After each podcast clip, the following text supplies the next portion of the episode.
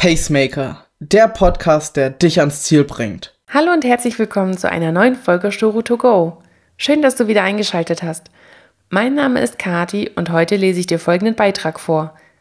Triathlon-Regeneration, so machst du es richtig. Geschrieben von Isabel Henrich. Die Triathlon-Regeneration nach deinem Wettkampf ist elementar. Du hast den Triathlon erfolgreich überstanden und jetzt stellst du dir die Frage, wie es weitergeht.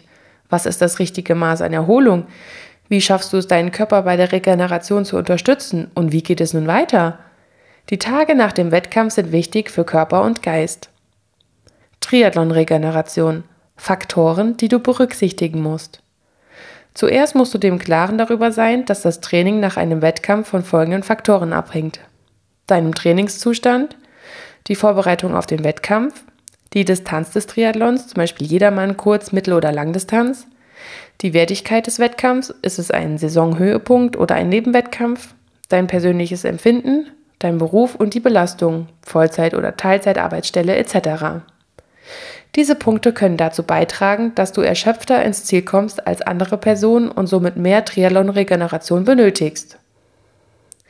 Was muss ich alles erholen? Das Herz-Kreislauf-System erholt sich nach einem Wettkampf am schnellsten. Schon lediglich Ruhe hilft, um den Puls herunterzubringen. Besonders in liegender oder sitzender Position wirst du merken, wie schnell sich dein Körper beruhigt. Wenige Minuten nach der Belastung sinkt die Zahl in Richtung Ruhepuls ab. Kontrollieren lässt es sich auch einfach mit einer Pulsuhr. Das Laktat in deiner Muskulatur lässt deine Beine müde und schwer wirken. Es dauert deutlich länger, um den Ausgangszustand wieder zu erreichen. Zudem kann dein Körper in Form von Muskelkater oder verkürzten Muskeln reagieren. Auch über weniger Kilos auf der Waage, Flüssigkeitsverlust, Salz- oder Mineralienmangel solltest du dir Gedanken machen. Während der Belastung wird dir warm, dein Körper versucht sich herunterzukühlen und nutzt seine Wasservorräte. Deshalb schwitzt du. Um dieses Flüssigkeitsdefizit wieder aufzufüllen, kann es bis zu zwei Tage dauern. Auch wirst du merken, dass du Heißhunger auf etwas Salziges oder Süßes bekommst und dein Körper nach harter Belastung übersäuert. Das ist völlig normal, da du einen Verlust an Mineralien, insbesondere Elektrolyten, hast. Gehe deinen Gelüsten also ruhig nach. Triathlon-Regeneration durch die richtige Ernährung. Wie am Anfang erwähnt, steigt das Leistungslevel in den Ruhe- und Entspannungsphasen auf ein noch höheres Niveau. Du darfst allerdings nicht vergessen, dass Reize setzen genauso wichtig sind wie Regeneration selbst. Somit sollten beide Komponenten aufeinander abgestimmt werden. Hier spielt die Individualität, welche mit den oben genannten Faktoren einhergeht, eine große Rolle. Zudem musst du beachten, dass du bei einem Wettkampf anders vorgehst als bei harten Trainingseinheiten, denn du absolvierst dort die volle Distanz und steckst all deine Kraft hinein. Da aufgrund der hohen Belastung auch deine Glykogenspeicher erschöpft sind, solltest du direkt nach dem Triathlon diese auffüllen. Dies erreichst du, indem du eine Mischkost aus komplexen Kohlenhydraten zu dir nimmst. Außerdem solltest du hochwertige Proteine sowie Magnesium in deinen Speiseplan einbauen. Auch die Tage danach ist es wichtig, viel zu trinken, Saftschorle und Mineralwasser und so weiter. Und Kohlenhydrate zu dir nehmen und durch einen Eiweißshake die Triathlon-Regeneration zu beschleunigen. Basische Lebensmittel wie Kartoffeln und Gemüse helfen dir zudem Nährstoffe wieder aufzufüllen und deinen Körper wieder leistungsfähig zu machen. Aktive Regeneration nach deinem Triathlon.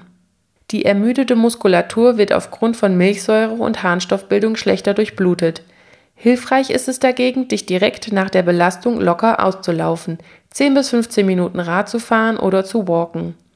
Auch Massagen und Saunieren, ein Entspannungsbad im Whirlpool, ein Kältebad oder leichte Dehnübungen können deinem Körper helfen, sich schneller zu erholen denn dabei wird die Durchblutung der Muskulatur angeregt und du erholst dich schneller. Vermeide es, den Tag nach dem Wettkampf harte Trainingseinheiten zu machen, denn dann ist die Gefahr einer Verletzung oder ins Übertraining zu geraten ziemlich hoch. Eine lockere Trainingseinheit im Schwimmbad oder leichtes Radfahren sind ideal. Laufen empfiehlt sich allerdings nicht, da es eine höhere Belastung und für deinen Körper darstellt.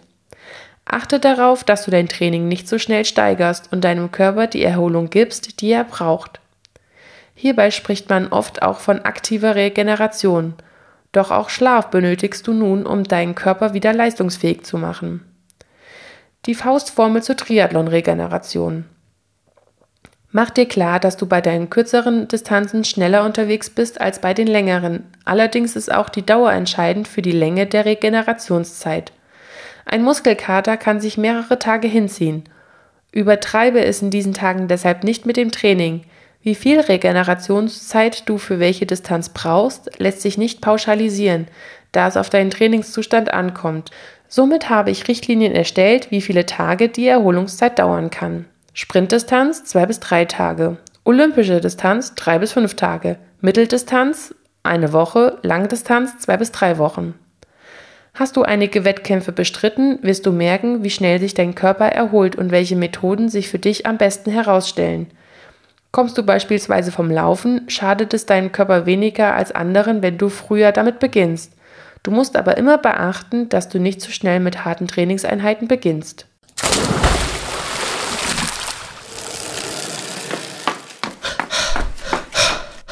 Pacemaker, der Podcast, der dich ans Ziel bringt.